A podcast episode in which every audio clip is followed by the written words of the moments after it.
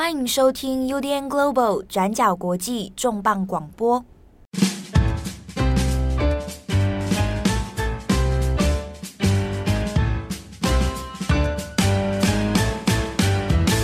Hello，大家好，欢迎收听 UDN Global 转角国际重磅广播之重磅一页书。我是编辑佳琪。那我们今天呢，除了我之外，邀请的是一位特别来宾，就是前阵子大家 继唐蜜之后敲碗许久的另外一位前编辑，编辑八号。嗨，突然觉得有点尴尬。大家好，我是八号。八号跟我现在正在用视讯的方式，很坚持一定要露脸的方式来录音。对，我们现在是远端录音，然后所以我在家录制。如果等下有听到一些猫咪的叫声，就是很正常的背景音，请大家见谅。好，那今天编辑佳琪呃邀请我来跟他一起录这一集的重磅一页书，我是觉得还蛮开心，但是很久没有回来，不知道听友还记不记得我？记得。好啊，谢谢你的捧场。但总之，我们今天重磅一页书要聊，可能大家最近应该蛮熟悉科幻题材的电影或是作品，因为像是《沙丘》啊，还有《骇客任务四》，刚好最近都有在打，对，就是很热烈在做宣传。那我自己就是对于《骇客任务四》要在今年年底上映，我还蛮兴奋的，因为对我来说这是一个很经典的科幻之作，又有一个新篇章。大家应该有进去那一个官网吧？哦，你说可以选你要 red pill 还是 blue pill 那个？对对对，它就会让你选说，哎，你要吃红色药丸还是蓝色药丸，然后它会播放给你一些呃预告片啊等等的。我觉得今天大家好像已经很熟悉这种科幻作品，可是呢。嗯过去二十年来，虽然这种作品有点像是显学，大家觉得哦，我们都已经知道说，呃，科幻小说啊、科幻电影或是反乌托邦的作品可能会有什么样的方向。但其实今天我们的重磅一页书，我们要邀请我们的听友跟我们一起去一个大家没有那么熟悉的兔子洞，就我们吃一下红色药丸，跟着编辑佳琪去了解一个叫做女性主义反乌托邦小说。就大家乍听，对，大家乍听可能会觉得说，好像很，诶，这在到底在讲什么呢？嗯，但我们会透过一个很经典的作品，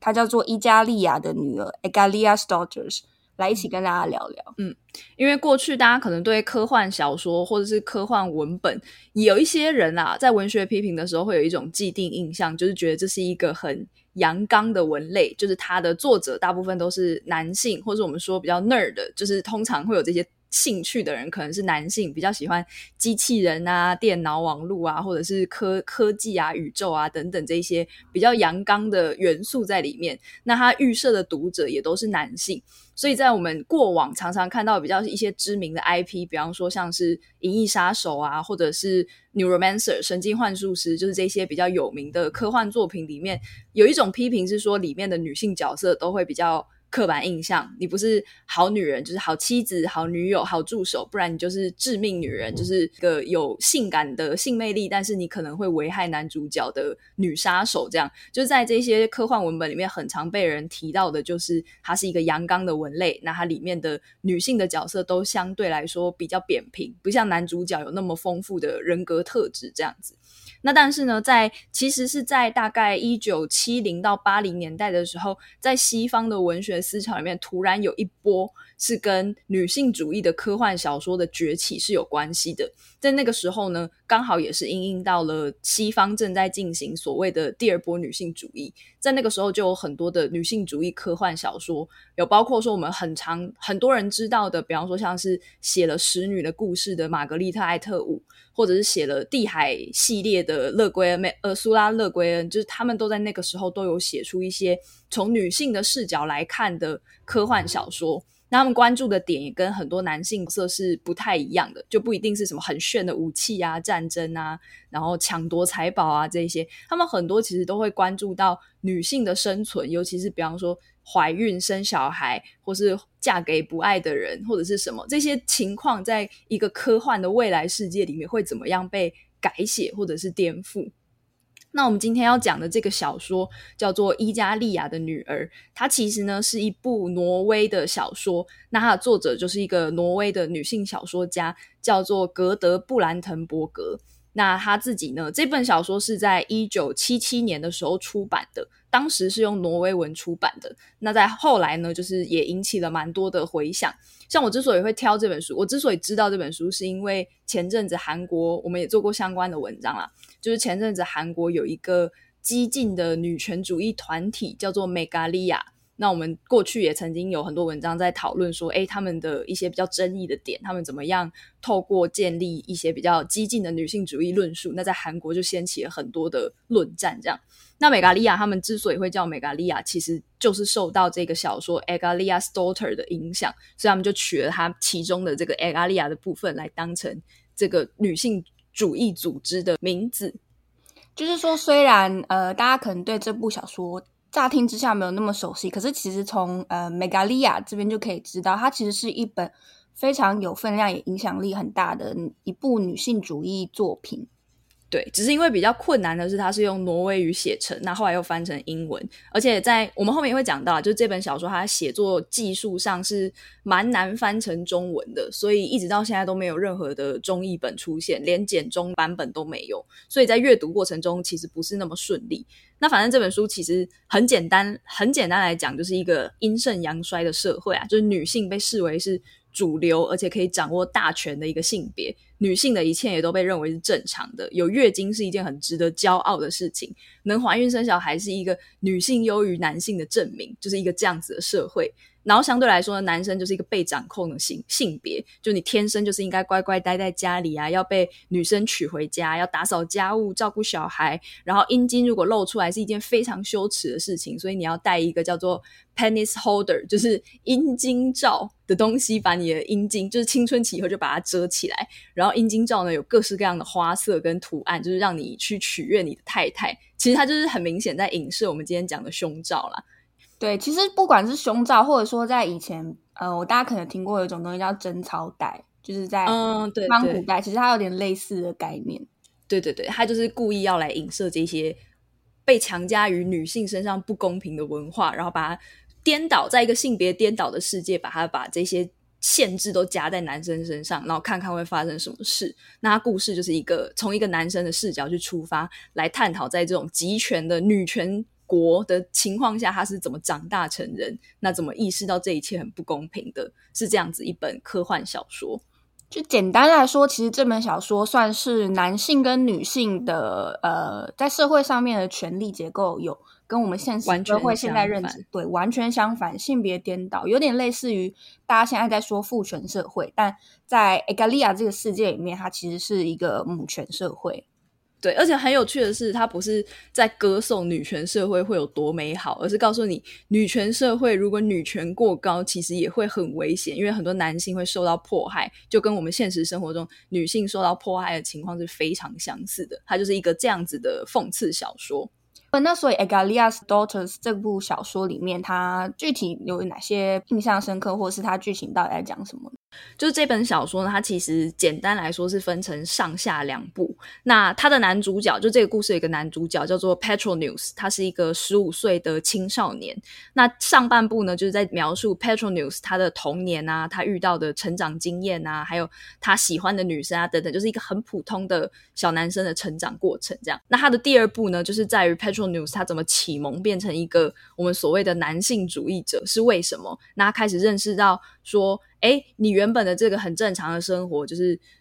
过着打扮自己，把自己打扮得漂漂漂亮亮的，然后跟喜欢的女生去约会啊，然后以后跟她谈恋爱、结婚、生小孩，这样子的生活虽然看起来很美好，但它同时可能也会让你失去了某一些东西，就是你只能按照社会期望的样子变成一个好丈夫、好老公，然后好爸爸。这样子的事情其实会让他失去很多追求梦想的权利，因为其实 Petronius 他在故事一开始他是一个很想当水手的男生，可是大家都嘲笑说啊，这个社会上没有水手是男生啊，水手都是女生在当的，你只能去当美发师或者是去当幼稚园老师，其实就是有点像是在讽刺说女生只能做某一些阴柔的工作这样。所以 Petronius 他小时候就是很常被这样子欺负跟嘲笑，然后他后来会遇到一个。他喜欢的女生叫做 Grow，Grow 就是一个非常强壮、非常阳刚的女生，她自己也是一个水手，然后她就是很勇猛，然后也会很照顾 Petronius 这样。但是在下半部的时候，Petronius 就启蒙了嘛，他就发现说，光是有一个你喜欢的女生是不足以。让你变成一个幸福的人生，你要争取的应该是更多男性的平等，所以他就开始加入，就变得很激进，就是跑去加入读书会啊，有很多男生的抗议伙伴啊，他们就一起跑去国会大楼烧那个 penis holder，就是烧阴茎照啊，然后或者是跑去什么舞会里面去举牌抗议啊，或甚至还组政党要参选这样子，然后去去参与这些选举等等之类，就变成一个很爱抗议的愤青的男男性主义者。那在故事的一开始呢，其实就是在一个家庭里的场合，就 Petronius 他今年十五岁，那他的妈妈 Ruth 是一个在因为。呃，这个故事是发生在一个叫做 Agason，就是伊加森的这个虚拟的国度里面。然后这个国度呢是在北方非常寒冷，然后是一个靠渔业为生的一个很小的国家。其实有点像是在讲挪威某个时代的挪威啦。我我猜测的就是作者的这个设定的背景。然后呢，男主角叫做 Petronius，他呢从小就很想要当一名水手，因为他知道当水手在这个国家里是一件。很有荣誉又很勇猛的事情。那他的妈妈 Ruth Bram 是一个这个渔业公司的一个管理的部长。那他从小就是非常希望可以当 Petroneus，就是从小就很想要可以当水手嘛，所以他有一天就跟妈妈说：“妈妈，我希望我长大以后可以就是变成一个水手，我想要出海去捕鱼，想要去开船这样。”然后他的妈妈 Ruth 就说：“不行啊，可是开船当水手这些都是女生才能做的事啊，你应该要你就是看太多童话故事书了，你才会还有爱情小浪漫爱情小说，你才会就是觉得说你可以去当水手，你不需要就是做这这些事情这样，你要做的呢就是好好把你自己。”吃胖一点，把让自己弄得好看一点，不要总是那么瘦弱，那么害羞，这样以后才会有女生想要跟你结婚啊，什么之类的，这样。然后呢，这是 Ruth 跟他说的话。然后他的爸爸叫做 Christopher，就是一个很典型的，在这个故事设定里是一个很典型的好老公，就是他是一个胖胖又很温柔的男生。他就是对孩子很有耐心啊，负责照顾小宝宝啊，然后还会煮好吃的饭，然后对太太也非常的贴心。即使即使呢，Ruth 很常凶他，或者是嫌他做的菜很难吃，泡的咖啡很难喝，但是 Christopher 呢，都是一个非常有耐心的好爸爸。他就说。对啊，你应该要听你妈妈的话，而且你已经十五岁了，我应该之后就要带你去买那个 penis holder，就我们刚刚提到的那个阴茎罩，就是因为你已经要变成青少年，要开始发育啦，你不可以让女生看到你的阴茎的形状，因为那会让他们觉得这是一种诱惑他们犯罪的行为，所以我们要去帮你带这个买这个东西等等。然后他们家呢，除了 Petroneus 之外，还有另外一个小孩叫做巴，是他的妹妹，就是 B A。然后巴呢，从小就是一个非常调皮的小屁孩，就是很常做坏事啊，呛老师等等。但是爸妈呢，都很容忍他，因为她是女生。那她也从小就对自己很有信心，就说我以后一定要去做政治人物啊，我以后想要当律师啊等等。然后爸妈都会非常的鼓励他去做他想要做的事情。但是对 Petroneus 呢，就有点重女轻男，就是觉得男生就是乖乖待在家里，准备嫁人。人这样子就好了。然后呢，就是到了 Petronius 他十六岁生日的时候，那他的妈妈其实就私底下帮他准备了一个惊喜，就是因为他妈妈是在一个渔业公司工作嘛，就是他妈妈其实偷偷帮他请人设计了一套专门给男生用的潜水衣，就是希望说，诶，他以后高中毕业以后，可能真的如果他想要去船上实习的话，他可以想办法把他塞进去，让他成为第一个在一加森里面可以去。海上实习的男性的捕捞员，这样，因为这个世界上本来是没有任何男生会可以去潜水，但是他想要帮他的儿子做一点什么，这样，希望他可以达成他的梦想，所以他就请人帮他设计了一套专门给男生用的潜水衣。然后呢，到了他生日派对的当天，就有很多朋友来到他家里啊。然后妈妈也很兴奋，说：“Petroneus，赶快拆开看看，我们要送你的礼物是什么。”然后他就很兴奋的打开，然后就发现了这一套衣服。他一方他的心情就突然变得很复杂，就是小说里面描写说他的表情就变得非常的僵硬，因为他看到这是一套他梦寐以求的潜水衣，非常的高兴。可是呢，他仔细一看，就发现上面还是有一个很大的 penis holder，就是我们前面讲那个阴茎罩。那这个东西呢，出现在那里面就变得非常的突兀，然后这件事也让 Petroneus 感觉到非常的羞耻，就是他觉得说，为什么我想要去穿一个潜水衣，可是上面必须要有这个东西，一直不断的提醒我，我是一个男生，那我的身体器官是很可耻的。对，因为我没有潜水过，所以我不是很确定。但是潜水衣上面是不是女性的潜水衣也会有一些特别的设计？这个我我不是就像泳衣或者是潜水衣，就是那种女生用的，它还是会做到防止，嗯、有点像防止激突吧？我觉得。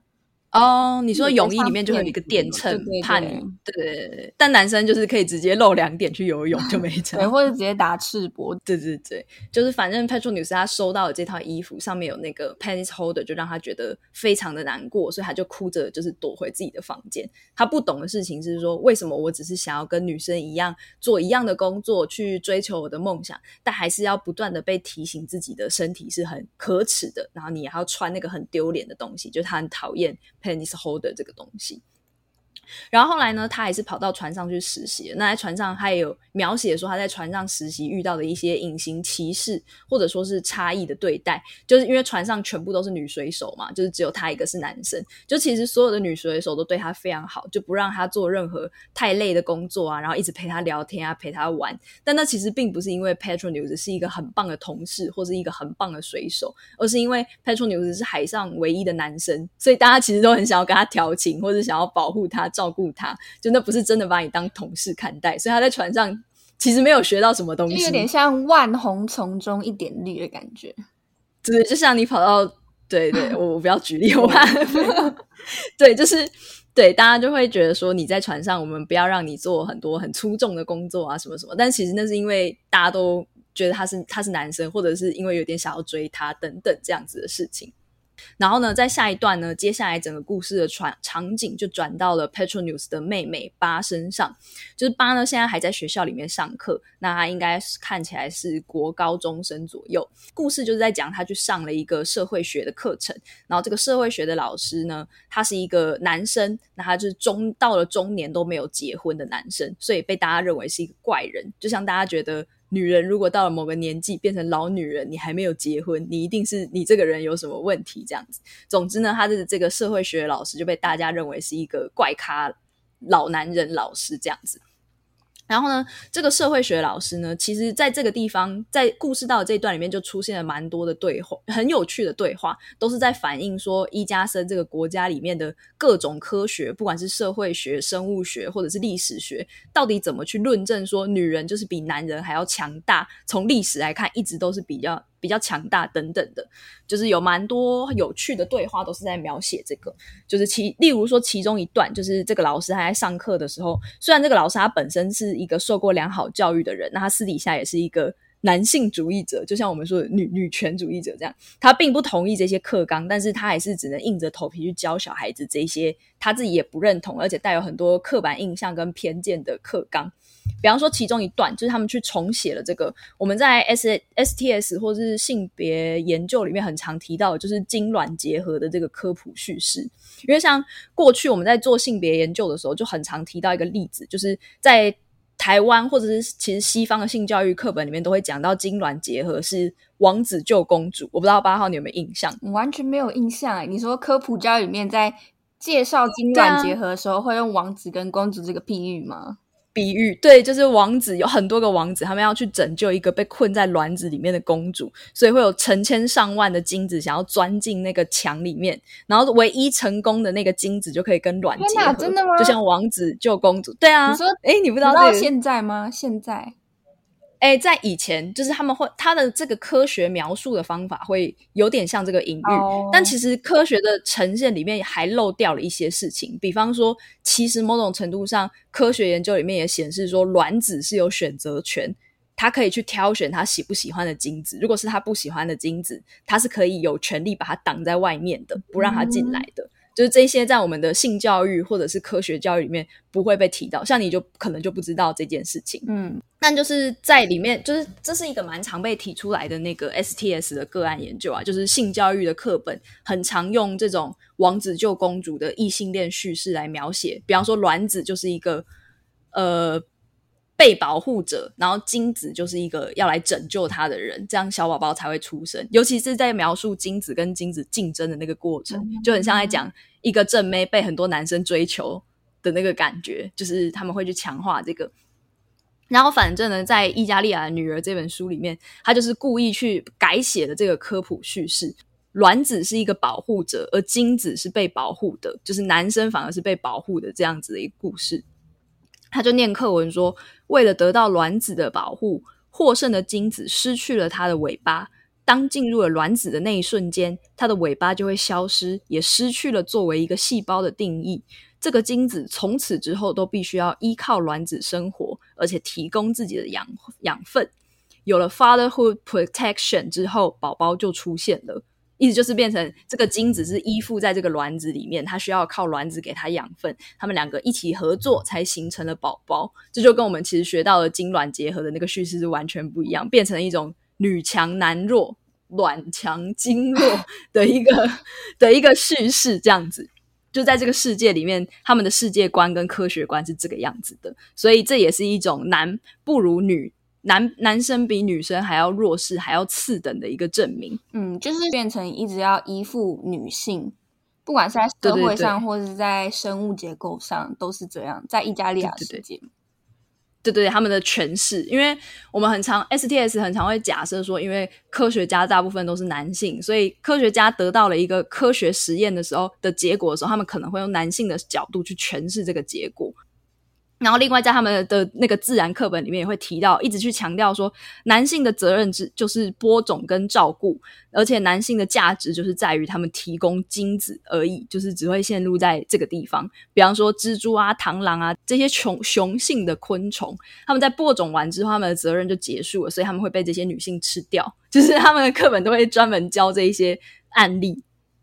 然后呢，就有一个同学，他就举手问问题了，他就问说：“可是男生不是天生力气就比女生大吗？那为什么现在社会上大部分重要的工作都变成女生在做？像是种田啊、贸易啊、捕鱼啊、当官啊，为什么都是女生在做？男生都只能做美容业、教书，或者就是不工作照顾小孩？为什么会这样子？”这个社会学老师他就提到了一个假说，就是他的回答有点像是在暗示伊加利亚的这个世界。是我们这个世界的未来，这就是他 最科幻的一个地方。就是他说，他的回答就是说，在历史上呢，过去确实有一部分的社会是由男人主宰世界的。这群男人呢，他们会大量的攻击女人，把女人当成自己的财产，甚至呢性侵女人。但是后来这些部落社会都因为太落后了，而且因为男性统治社会导致了很多的问题，所以呢，就这些文明大部分都毁灭了，而且也都只占世界上很小的部分。所以我们到现在还不能确定世界上有多少古文明是真的属于父系社会的。意思就是说，以前真的有父系社会啊，但是因为男人统治世界造成太多问题，所以世界就毁灭了，只剩下女人活统治世界这个文明还存在于宇宙中，这样子，就是它的设定是这样。我是觉得蛮好笑的。其实我们现在生活的世界里，也很多学术界的讨论会在说，其实，在古代，呃，会有一些母、嗯、偏向母系社会。对，但他们就会说，很多人不是就会对论证说，如果母系社会真的比较好，为什么母系社会没有扩散到全世界？或者说，诶，如果父系社会真的这么完美的话，那为什么有一些地方还是会偷偷的实行，比方说多偶制，或者是呃。多多元的成家这些东西，就是很多都会在这样辩论说，到底哪一种性别统主宰的文明会比较优秀？但是到现在都没有一个真正的答案，就好像也不一定。也许人本来就是有很多种多样性存在。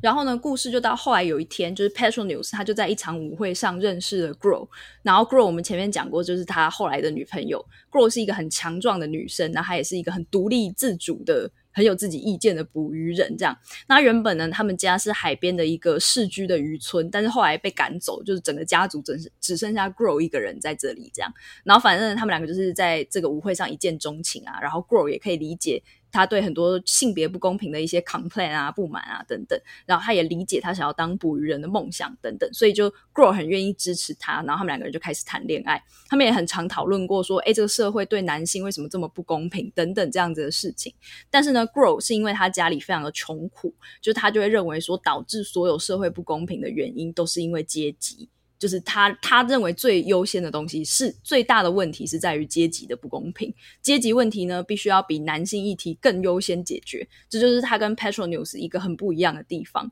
然后他就觉得说，你要改变这个世界，要让这个世界最快的变好，那最重要的事情是穷苦的男性，他们的生存，他们是最可怜的。那但是呢，像 Petronius 这样子中上阶级的男性，因为我们前面讲到他妈妈是一个部公司里面的部长，就他们家其实蛮有钱的。那像 Petronius 这样子中产阶级的男性呢，已经过得很爽了。就你想要你你想要去当捕鱼人，你妈就给你这个东西，然后你想要吃什么，你们家里就有什么。就是对你来说，你已经过得很爽了，不应该再这样一直抱怨。所以呢，其实 Girl 跟 Petronius 他们本质上有一个不同的差异，所以他们偶尔也会因为这些事情吵架。那这也是他们后来的关系开始出现裂裂痕的地方。然后呢，在这边还有一个小插曲，就是因为 Patronius 很喜欢去海边，因为他的梦想就是要当一个水手嘛。所以有一天他在傍晚回家之前呢，他就是又跑去海边看海。结果呢，在这个时候就遭到了三个年纪比较大的女生尾随，然后一直就嘲笑他说怎么敢一个人走夜路回家什么之类的。然后最后呢，还真的就是性侵他，性侵了他。然后 Petronius 被性侵之后，他就非常的难过，就觉得很丢脸，然后要跑回家。他就是被把，他就偷偷的在半夜跑回家，然后把那些就是他那些女孩子把他的 penis holder 就是弄坏了，就把它撕撕坏，然后他就要把这个东西丢掉，他把他想要把它丢到那个火炉里面，用火把它烧掉，就是焚尸灭迹这样。但是就不小心被他爸妈发现了，然后爸妈就质问他说：“你为什么？”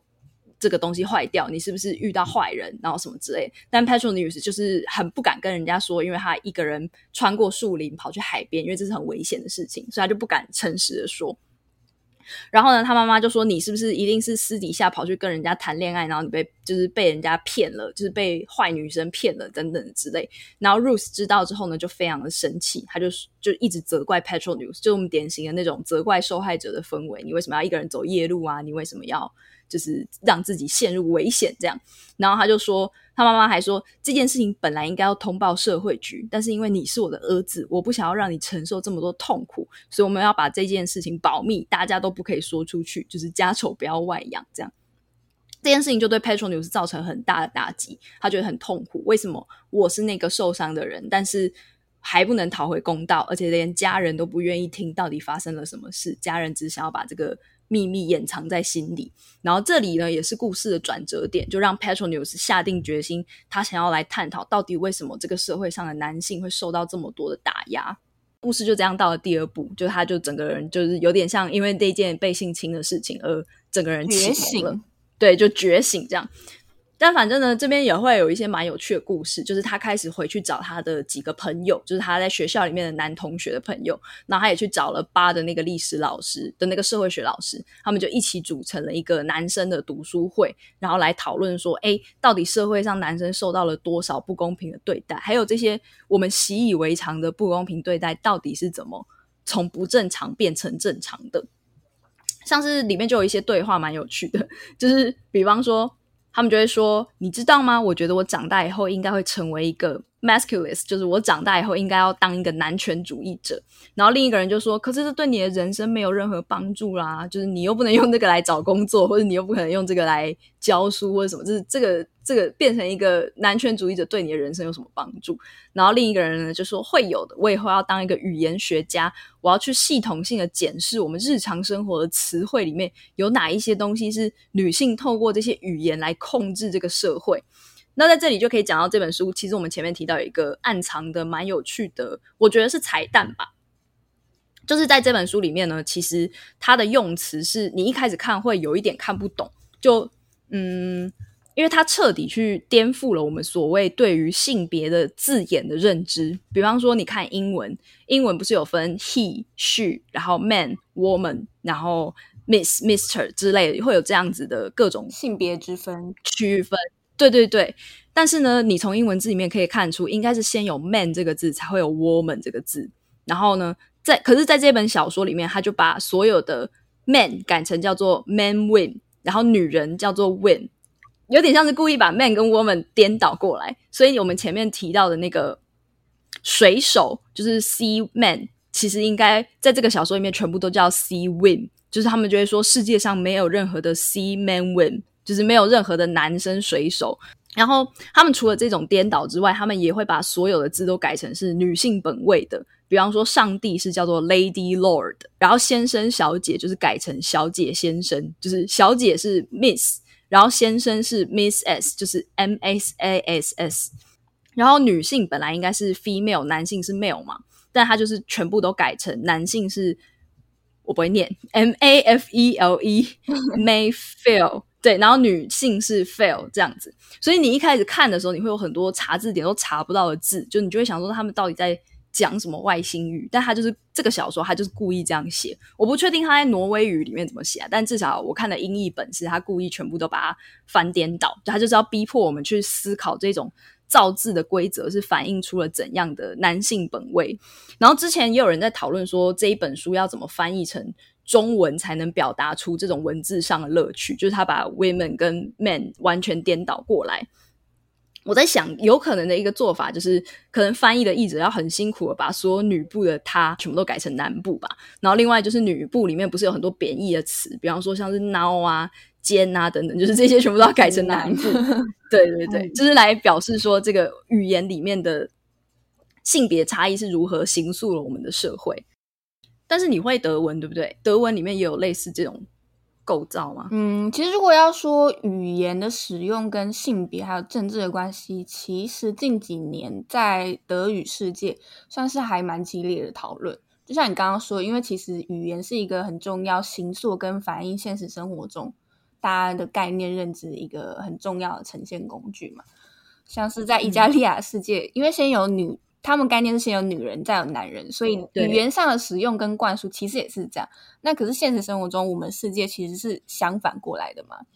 先有 man 才有 woman。对，那在德文上面，大家近几年会讨论说，哎，我们应该是不是至少呃，我们在统称的时候，比方说英文也好，或者德文也好，我们在泛指某一个群体的时候，常常会使用呃。阳性，而且是复数阳性来去形容，比方说，呃，man 来统指所有的人类，用男人来代指人类。嗯、然后，因为在德文里面，呃，或者说整个日耳曼语言里面，他们其实在语言使用上会有阳性、阴性或是中性的差别。嗯，那我们在讲学生这个词汇的时候，中文可能听不出来它是什么性别，可是，在德文里面，它会，它可能是 der Student，die Studentin。嗯大家会现在讨论说，我们就不要用这种阳性或女性来代指某一个，我们可不可以有一个更中性的词汇？比方说读书的人，嗯、就是 die Studierenden，就是来代指所有的人。嗯、那可是其实这种讨论在呃，比方德国好了，大家也可以想象，就会有一些比较保守派意见会觉得说，哎，你们就是左交，你们为什么要没事找事做？我们为什么要一直就是浪费时间精力在搞这些呃没有那么重要的？政治正确的东西呢？但事实上，在近年来，德国有很多的案例都，嗯、甚至大家可能会觉得，哎，是不是心里觉得有一点激进？比方说莱比锡大学，或者是呃，在去年的时候，嗯、德国的司法部，他们其实都有用类似，比方说在草案，或者是在他们学校一些文件里面，刻意来用阴性名词来代指全部的群体，所有人。哦，对，所以其实他们就是有一些。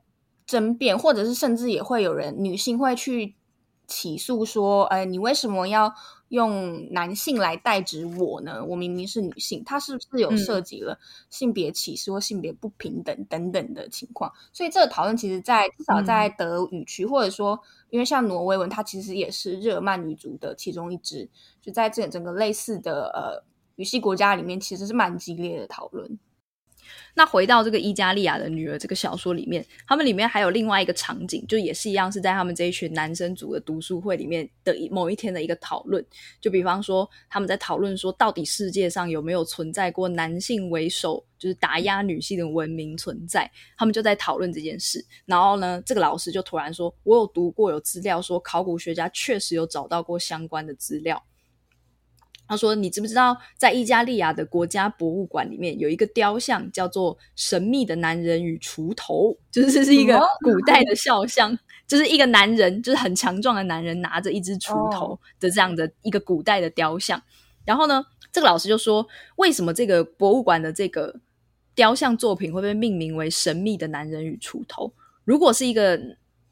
性别平等的社会看到这个东西，会不会直接把它叫做种田的男人？因为他就是拿着锄头嘛，他有可能很有可能就是在种田，就是他描绘的这个场景很有可能是在种田。但是呢，因为我们国家的所有的考古学家都是女性，我们读到的东西也都是只有女人会负责种田，男人负责织布，就是这样子的文化里面，他们不认为男人会耕田啊。所以当一个男人拿着锄头的时候，他们也会把它诠释成是。不知道为什么，但这个男人就是拿着锄头，对，就不会解释成这个男人可能在种田，就是他们是在讲讲述说我们的知识去决定了我们看到的世界，然后他们就会有这样子的辩论，然后比方说他的学生听到就说，可是我在课本上学到的也是男生真的就是不会耕田呐，然后他有可能只是帮他太太拿一下锄头而已，就被画下来了，就被描绘下来了，这样子。他们就是会有很多类似这样子的讨论，然后或者是他们就会开始辩论说，诶，为什么月经象征的是女人的力量，还有女人跟大自然的连接，而精子就是一个羞耻的象征？为什么这些隐喻是会变成今天的这个样子？就他们有很多的辩论在书里面啊，其实这些辩论都还蛮精彩的，然后也确实就是在影射说，诶，为什么今天女生怀孕，诶，女生的月经会被当成是一个很丢脸的事情？那在这个这里呢，就是这个小说，它也有提到了伊加利亚他自己的一个生育的神话，他就提到说，在伊加利亚这个国家里面的文明当中，最早呢是指崇敬女性的，因为女人呢每个月只排放了一颗卵子，而且呢拥有精血，这些都被认为是丰富这个大地、滋养这个大地，还有掌握生育能力的象征，就也被这个社会认为说女人是比较值得尊敬的一个性别。而呢，男人他们在生育过程中扮演的是非常低等的角色，他们提供的只有是只有精子，而且他们的取代性非常的高，所以男生的地位是没有像女生那么值得被尊敬的。但是呢，伊加利亚的生育神话里面，到了后来，他们开始认为说，诶，女性提供了生育中的物质条件，比方说子宫。或比方说，我们说金钱，因为女人要赚钱可以养家等等，而男性呢就被认为是可以提供了生育所需要的一些精神条件，比方说育儿啊、情绪劳动啊等等，就像 Christopher 就是 Petronius 的爸爸那样，花很多心力去照顾 Petronius 跟爸两个小孩，然后呢，男性才因为这些可以提供育儿和情绪劳动的这些资本。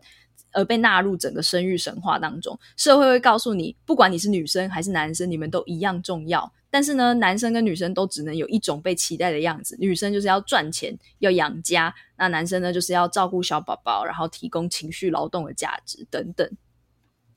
那后来呢，他们的读书会到后面，就是 Petronius 跟他的几个欢乐的好伙伴们就开始了一系列的抗争。比方说，第一个他们做的改变是成立了一个公社来自给自足，因为他们想要自己学会耕田啊、捕鱼这些技术。原本这些都是只有女生才能做的事，所以呢，他们就偷偷请了几个愿意帮助他们的女人来教导他们这些知识，让他们呢可以完全独立于这个母权体制的社会生存。比方说，在这个时期，Grow 呢偶尔也会到他们的这个公社里面来教他们怎么捕鱼，这样就是 Grow 是很愿意教授他们知识的，就是。你可以把它理解成现在在社会里面比较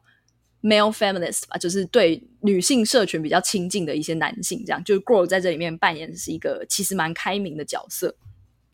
然后呢，另外在这个公社里面，他们也会开始慢慢出现一些男性同志的暗示，比方说呢，Petronius 就会开始思考他跟 Grow 之间的关系，就是如果我是一个。男性主义者，但是我跟一个女生发生了浪漫爱关系，我们的关系是不是会影响到我认同自己是一个男性主义者？然后另外呢，他那个时候也在思考，他跟其中的一个男生的好朋友叫 Baudrian，就是他们之间的友情是不是已经到了有点超越友情，快要变成就是男性情谊，或者是变成浪漫爱的关系等等。就他在这里面也都有很多的思考跟辩论。他们当时呢，就是试着要成立这种男性社群里面自给自足，然后互相支援的一个公社的生活。那另外呢，他们做的第二改变就是跑去国会外面焚烧 penis holder，就是对应到女性主义者在抗争的时候会烧胸罩等等这样。然后另外呢，他们还有试图要去参选，因为呢，在伊加利亚是内阁制，然后他还很详细的设定了这个国家的政治运作状况。他们有八个政党，然后其中呢两个政党是死对头。那他们这群男生呢，就跑去其中一个最弱势的一个很小的政党，跟他们协商说：你们提名一半的男性议员，我们就就是愿意提供你们男性的选票，我们可以帮你游说很多男性投给你们这样。最后呢，这个很小的党就顺利拿下了六席，然后因为前面的两大党是死对头嘛，他们就是僵持，然后反而就刚好让这个小党变成一个关键的席次，就是他们变成可以左右这个国家政局的最重要的六个男性这样。那但是呢，当两大党一发现这是一群男性主义者的阴谋，就是他们想要策划来夺下这个国家的，就是一些决策的权利的时候，这两个大党居然就立刻和解，导致最后没有办法产生任何性别的改革。这就是这个小说里面有点讽刺在讲的这个事情。然后呢，所以他们其实后来做了蛮多努力，但是一直都没有看到很明确的成果嘛，包括说成立公社啊，包括说参与政党啊等等。然后呢，到这个时候就又出现了另外一个转折，就是 Grow。他在这个时候，他们前面已经提供了他们很多的帮助，但是 Grow 跟 Petronius 之间的争吵也开始越来越激烈。就是他就会认为说，Petronius 你花太多时间在跟这些人厮混，你应该要回去工作，或者是你应该要跟我继续恋爱，然后我们考虑可以结婚成家等等。但是 Petronius 呢，他就是很愿意投入在这一些社会运动当中，就没有办法好好的扮演一个好男友的角色。那在 Grow 呢，这个时候就告诉他说：“诶，我怀孕了。”但是 Petronius 就跟他说：“我愿意跟你一起抚养这个即将出生的小孩，但是呢，我不想要跟你结婚。就我，我不愿意结婚以后只能帮你煮饭、洗衣服、打扫。而且呢，我们应该要分手，因为他没办法接受自己爱的人没有办法理解男性所承受的这个集体的痛苦，因为他们两个之间很常因为这些事情争吵。然后呢，在一次的很激烈的争吵之中，就是 Grow 就不小心失手打了他，因为我前面有提到 Grow 是一个很强壮的女性。”然后 Petrol 女神就被打了，他就立刻就是跑回家去。那他爸爸看到他是被打，就告诉他说：“哎，其实我以前也会被你妈妈，就是我会被 ruse 打，但是呢，他不想要声张，因为他觉得这就是一个男人保护家庭的意义，然后他就是不希望。”自己因为家暴的事情而让两个小孩最后没有爸爸等等这样，但是 Christopher 呢，就是看到就是帮他疗伤，然后就告诉 Petronius 说，其实我自己从小也有一个梦想，我是想要学建筑工程的，还给他看很多他画的一些桥梁的设计图啊等等。但是呢，因为嫁给了你妈妈以后，帮你们，然后又生了两个小孩以后，我就没有办法继续追求我的梦想了。所以呢，他其实很希望 Petronius 可以继续争取更多的男性权益，或者是争取自己的梦想，过自己想要过的生活。生活这样，但是在这个时候呢，Patronius 他也跟他的妈妈开始吵架，就是他的妈妈不能理解，就觉得说，我们一家人都知道你是男性主义者，你很关心男性的权益，我们也很努力的想要在体制内想要帮你，比方说，我就帮你准备了潜水衣，让你可以去。上面实习，然后呢，你的女朋友 Grow，她也教导你所有女人才能学到的知识，比方说捕鱼啊、种田啊这些东西。你已经得到比上一代的男性还要更多的自由了，为什么你还是不开心？你还是一直要搞革命？为什么你就是不能安分的当一个男生？Petronius 就说：“我想要的东西是真正的平等，而不是呢只有我一个人因为自己的位置，因为他们家还算蛮有钱的一个有钱的男生，我不想要因为自己的位置而只有我可以被解放。”在故事的最后呢，Petronius 就跟 Grow 分手，但他们会协议以后一起养这个宝宝。然后呢，在所有的抗争看起来都没有成果，然后他自己家庭的关系也很 broken 的时候，Petronius 开始做了一件事情，就是写小说。那这个小说我其实觉得是整个书里面最精彩的一个点，就是他在这个小说里面，他写的小说不是一般的小说，而是一部科幻小说。他在书里面创造了一个国度，叫做 Democracy，就是所谓的民主。然后呢，这部小说叫做 Sons of Democracy，就是刚好是 Egalia's daughter 的颠倒，就是民主国家的儿子这样。嗯、那他创造的这个国度叫 Democracy，在这个国家里面呢，是一个男人本位的世界，男人叫做 Man，女人叫做 Woman，男性是 Male，女性是 Female。然后上帝呢是男性，叫做 him。然后在这个国家里面呢，这个叫 democracy 的国家里面，女人呢被期待要结婚生子，要养宝宝，要育儿，要煮菜，要打扫。男生呢则是有权利去追求自己的梦想。故事的女主角就叫做 Petra。其实就是 Petronius 在投射他自己啊，就是变成一个女神，叫做 Petra。第一幕，第一故事的第一幕呢，就是发生在 Petra 的爸爸告诉他说：“你不要去当水手，你总有一天你是要嫁人，女孩子就是要嫁人。”然后 Petra 就跟跟他的爸爸说：“我不要嫁人，我就是想要当一个水手。”然后呢，在这个时候，他的弟弟叫做 Bill 就在旁边一直嘲笑他说：“啊，这个世界上才没有女生的水手。如果你真的想要做跟海有关的工作，你只能去当妓女，等水手上岸。”哈哈哈，这样子。那其实读到这边的时候，我觉得很惊艳，因为其实作者在做的事情就是把他的第一章故事的第一章重新写一次，只是换成了我们这个世界的版本。突然呢，这一切就变得非常非常的合理。听起来其实还蛮令人毛骨悚然的。对，就是他把第一章重完全重写一次，这样就是让读的时候让我有按照顺序翻的时候就有一点吓到。真的，小说里的小说，可是又接很接近我们现在的真实。对，而且这这本小说在书里面就是一个科幻小说。那总之呢，这本《民主之子》就是《Son of Democracy》在这个故事里面呢，在伊加森那个国家大卖特卖这样。然后呢，故事的最后就结束在大家都读了这本书。那媒体给这本书的评价就是很正反两极的。就有人认为说，哎，这本书透过讽刺的手法，清楚地点出了男生在这个社会上的弱势。但是呢，也有人认为说这本书就是一个无聊的小说，就是你写这种科幻小说这么没营养，然后又都是一些幻想，根本就不可能，就是你根本就不是在影射真实这样。但总之呢，这本书就是非常的有影响力，甚至连 Petronius 的爸爸妈妈都有看到。然后 Petronius 的爸爸他读完这本书之后，就告诉他说，他决定不管妈妈怎么反对，他都要去工程师的学校重新念书。他不要再当家庭主妇了，他觉得这些小孩已经够大，可以照顾他自己了。他想要重新去追求自己的梦想，当工程师。然后，Patronius 妈妈呢，就是说这本书虽然写得很好啊，但它影射的是一个根本不存在的国家，男生天生就是比不上女生啊，根本就不可能掌握权力啊，等等等等。那整个故事呢，就结束在这里，就是 Patronius 他就不理会他的妈妈，就脑子放空，一直在听 Ruth 就是碎碎念说，哎，男生就是比较次等啊，等等。那他在心里面就是自己想说，哎，他知道透过科幻小说，他可以呈现出更好的社会应该是怎么一个样子。然后故事就结束了。啊，这就是这本书，好累，休息一下，喘口气。其实，在小说里面有很多段落都可以看到，它是在影射欧美的第二波女性主义，包括说男生的觉醒啊，而且他们的觉醒是意识到我们跟。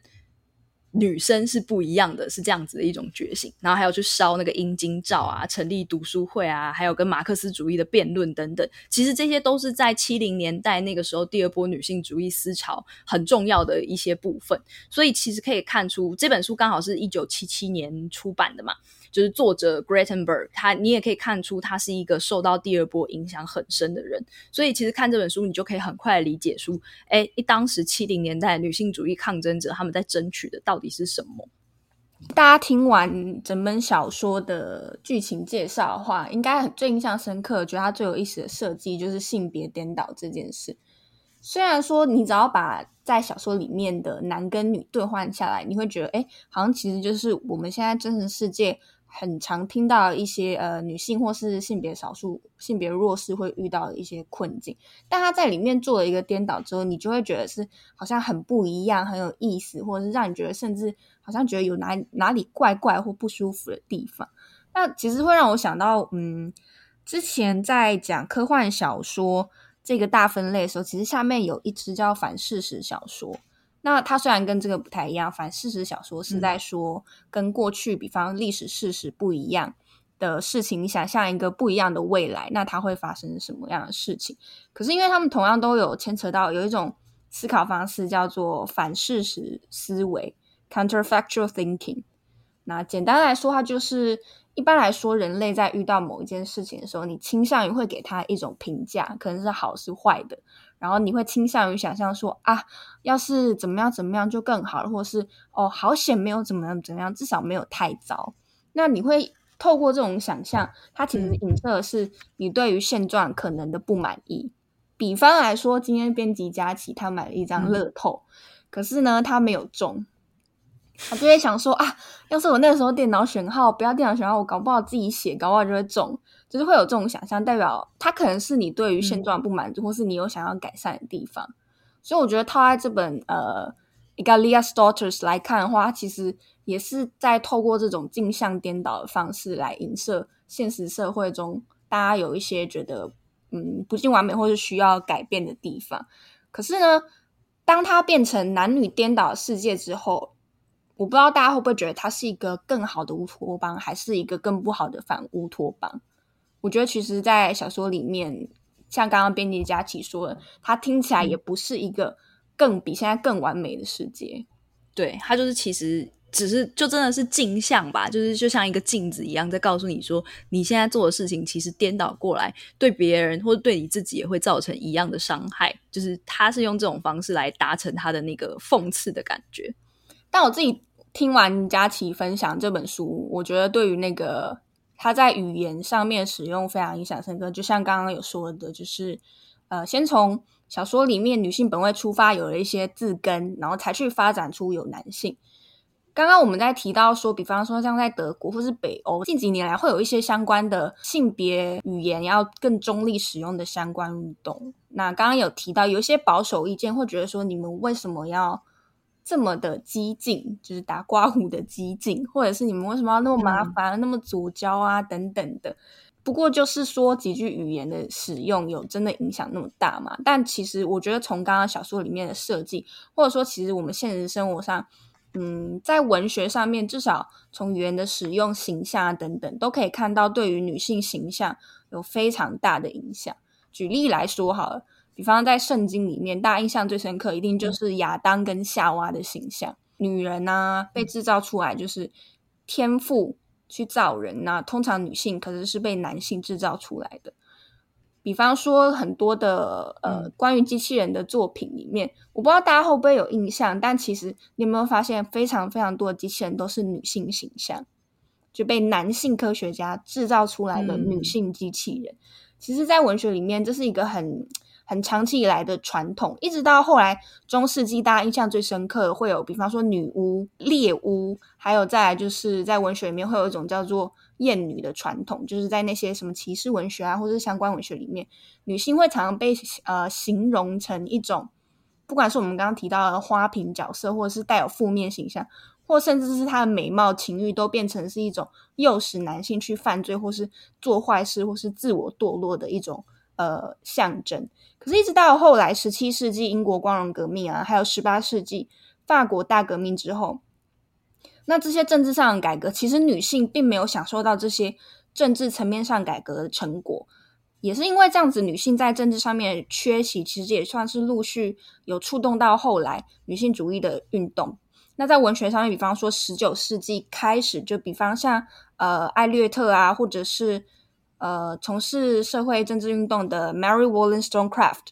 他们其实在对于公开场合，他们怎么样去。描述或者是形容女性的形象上，他们做了还蛮大的，嗯，算是有点像先锋角色扮演，重新形塑了女性要怎么样被形容或者是被叙述。一直到后来二十世纪，大家比较熟悉，就比方像 Virginia Woolf，她会有一些比方像自己的房间等等作品，开始渐渐从语言方式去提醒大家说，女性遇到的困境是什么，或者是我们怎么从语言。这么微小，可是贴近我们生活的东西，去改变我们对女性的形象认知。嗯，那刚刚八号讲到这个，就让我想到说，我们在讲这本《伊加利亚的女儿》，她是在讲第二波女性主义，就是一九七零年代开始。但我们可以先解释一下，因为刚刚你讲的时间序刚好是第一波女性主义。我们来讲一下这两波的差异哈，就是第一波它是发生，通常会认为它发生在一八五零年到一九四五年之间，就是十九到二十世纪初左右。那当时的女性主要是在争取就是政治跟社会的参与，包括说财产权啊、投票权啊、工作权这些男生有的、女生也想要的这些权利，就是你有没有被当成一个社会的公民，你有没有被当成一个法律上的一个人等等，就是这些基本权益。就像我们可以看到。当时不是会有一些小说，比方说像是那个珍奥斯汀，就会有那种因为家里都是生女儿，所以到以后就是爸爸过世以后，财产都会分给外人，就是一个远房的男生亲戚。就是因为当时的女生是没有财产继承权的，才会有这样子的问题。所以第一波女性当时争取的都是这些男生有的基本法律或是公民的权益，那女生也要，就包括财产、投票等等。那比方说，在当时你也可以看到伍尔夫自己的房间。我我不知道我这样有没有误引，但是很常被引用的那一句话就是说，女人要写作必须要有自己的钱和自己的房间，就也是在讲当时这样子的这种财产继承，或者是他们想要争取的更多可以有自己空间的这样子的一个权益。这是第一波女性主义在争取的东西。那第二波的差异是什么？就到第二波女性主义的时候，主要是在六零，它是受到六零年代那个民运，还有黑人运动，还有社会主义的影响。那大概是在七零年代左右发酵。那第二波女性主义，它要处理的问题是更复杂的，就不再像第一波一样是针对说我想被当成一个公民的财产和投票这一些。第二波它更重要的点是在于把女性主义变成一个理论，就他们开始去用哲学的方式思考，到底什么是女性，谁是女性，还有为什么女性会受到比男性更多的压迫，那要怎么样去改变这些压迫等等。那这些女性主义也开始在这个时候有很多分裂成不同的派别，主要有两个大的路径啦。第一个就是延续马克思主义的影响，就他们会相对比较激进。然后另外一个呢，则是以中产的中产阶级的女性为考量的自由派女性主义。那前者马克思主马克思女性主义的代表就是一个作家，她叫做贝蒂·富瑞丹，她写的一本书，她一九六三年写了一本叫做《女性迷思》（The Feminine Mystique）。这本这本书，那在这个书里面呢，她就主张说，女性之所以会受到这么多的压迫，是因为女性天生要负担的无酬的劳动更多。比方说，身为一个女生，你必须要富养、要负担生养、生孩子、养孩子的责任，还有大量的家务劳动，你每天要做很多的家事。那就是这些事情导致女人没有办法跟男人一样出去接受教育啊，工作赚钱，因为女生都要留在家里帮忙。那这就造成了男女之间的阶级不平等。这种想法就很明显是受到社会主义的影响，就是他把女人的压迫跟阶级的压迫结合起来。那所以他们就会认为说，最需要解决的问题就是劳工、劳动的女性，她们受到的问题，就是无产阶级的女性，她们受到的压迫是最严重的。那这跟中产阶级的女性，她们要面对的困境是不一样的。就像我们在小说里面看到 Grow 跟 Petronius 之间的辩论，就他们就在讨论说，到底哪一种的路径的女性是最的男性啦，他们的故事里面是男性，就是最应该要受到最多压迫，应该要最先被解放的。那至于第二个路径，就我们刚刚讲到的自由派女性主义，他们更 focus 在是强调说女性她们独一无二的身体跟生命的经验。造成了他们和男生天生的不同。比方说，你拥有一个子宫，你拥有一个胸部，那你可以生育小孩。那你从小被当成一个女孩抚养长大，就你从小可能就被期待说啊，你要穿裙子，你要喜欢粉红色，你打球的姿势可能跟男生不一样，就是像女孩一样丢球等等。就是这些身体跟生命的经验带给我们跟男性不同的压迫。所以呢，不管是哪一种女性主义，他们都更同。肯认的一个特征就是第二波女性主义，他们在辩论说，到底女人身为女人的特质是什么？所以，我们也会看到说，关于说身体的堕胎权、那自主权，还有抵抗社会对女性的一些特别规范，或者是我们看到什么烧胸罩啊，这些都是第二波女性主义留下来的一些遗产。那另外，它还有留下另一个很重要的东西啦，我们称为叫做女性分离主义，或是女同志分离主义，叫 lesbian separatism。当时呢，就是有一群女性的运动者，她们一直在思考，到底怎么样才能够摆脱男性的压迫。那她们做出来的尝试，就是成立只有女人才可以加入的公社跟社会。那里面也有一些女性，就是选择成为女同志。在这里，我会说他们是选择成为女同志，是因为在他这里的性取向并不是真的代表说他们天生就是女同志，而是呢，他们把跟女性交往当成是一种女性主义的实践，就他们觉得女人跟女人交往就可以减少你被父权压迫的一个程度。那这个在就是伊加利亚的女儿里面也可以看到，就是这群男生他们自己成立公社啊，就找一些人来帮忙啊。那后来也会有一些比较类似男同志情谊等等的故事的发展。所以顺着刚才佳琪讲的，呃，第一波女性主义跟第二波女性主义，一直到一九七零年代，呃，算是到达一个第二波女性主义的高峰。那伊加利亚的女儿是在一九七七年写的这部作品，其实里面就已经隐含了非常多第二波女性主义的概念，或者是他们的一些思想。那我想要呃稍微补充一下，因为其实我们在这一集一开始的时候有说到，大家对于科幻作品。会有一些阳刚的想象，嗯、就是他可能在气质上或是受众上都比较偏男性，或者是女性在里面被形塑形象，可能是呃比较嗯从属于男性，或者是甚至是扮演花瓶的角色，比较娇弱啊等等的。那其实我们如果缩小到科幻小说的这个脉络去谈的话，在二十世纪二三十年代的时候，呃，科幻小说开始兴起嘛，那。男性作作为这个小说文类的里面的呃，像是主角吧。那可是，一直到后来的发展，它会有一个不一样的呃转折。可是过程中，其实有非常多的女性在现实上生活中遇到了呃很现实的困境吧。比方说，有一部还蛮有名的科幻小说叫做呃《The Girl Who Was Plugged In》。那这本小说它得过雨果奖，嗯、可是事实上，这个小说它的作者其实是一位女性，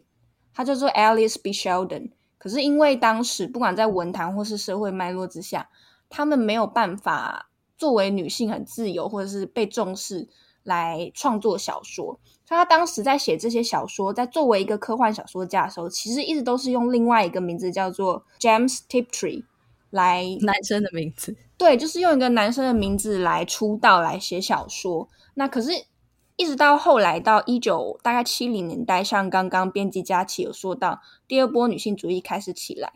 其实你看大众很多影视作品，你也可以慢慢发现一些不一样的转折或端倪。因为从一九八零、一九九零年代，就是上个世纪末开始，在呃科幻作品里面，我们也可以看到女性角色有一些渐渐不一样的转折。比方说，呃，大家经典印象的那种科幻鼻祖《银翼杀手》，我觉得在这部作品里面，它就是相对来说还是比较从男性的视角，或是以男性为主的角色出发。可是到了呃。一九八九年，还有呃一九九零年代中期，比方像《攻壳机动队》，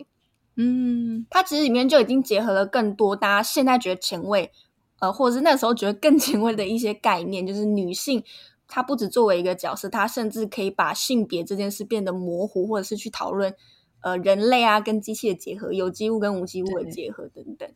再举另外一个例子，就是一开始我们提到。骇客任务四 Resurrections 不是今年年底要上映吗？嗯，那我其实看到一个蛮有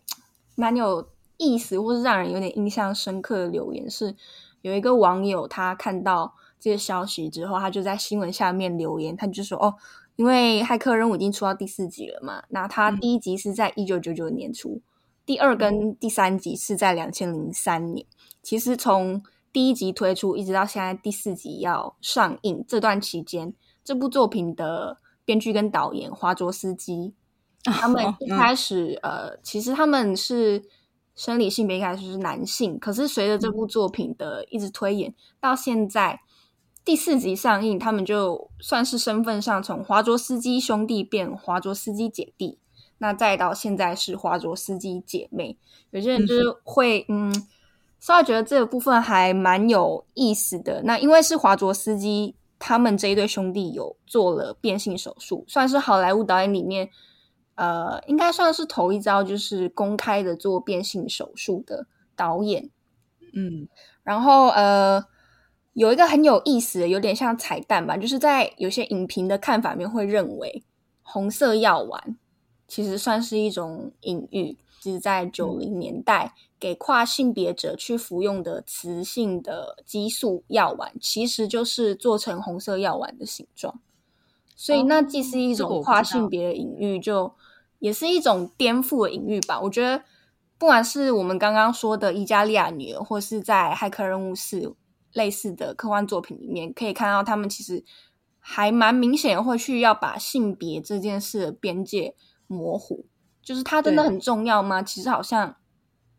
也没有那么重要。就是你是男或是是女，我们一定要给它冠以一个定义或名称吗？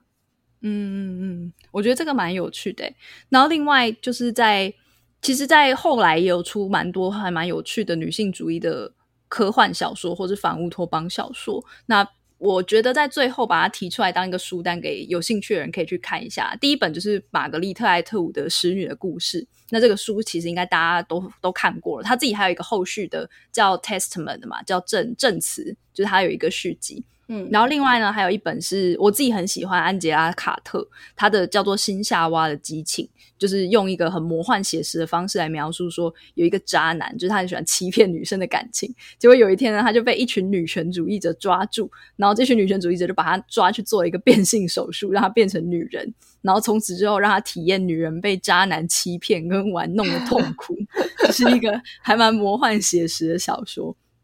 然后另外一本是厄苏阿·勒圭恩，就我们前面有提到他，他自己也有一本科幻小说叫做《黑暗的左手》，那他就在描述说，在一个完全没有任何性别差异的星球上，那上面的人呢，只有在要发情期的时候才会随机变成男性或女性，就刚好提到，就像八号说的，就是其实你原本的性别其实并不是那么重要，那刚好就是在这一些女性作家所写的科幻小说里面都可以看到。这些是我认为过往我们认为科幻很阳刚或者科幻比较少触碰到的题材，我觉得也有可能是因为作者是女性啊，所以她看到想要解决的问题跟想要呈现的世界会比较多是 focus 在女性的生命经验之上。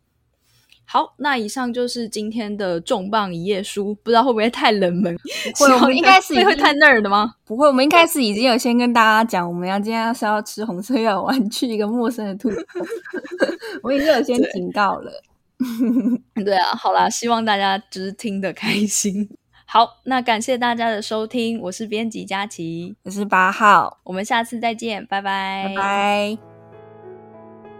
感谢你的收听，如果想知道更多资讯，请上网搜寻 UDN Global 转角国际。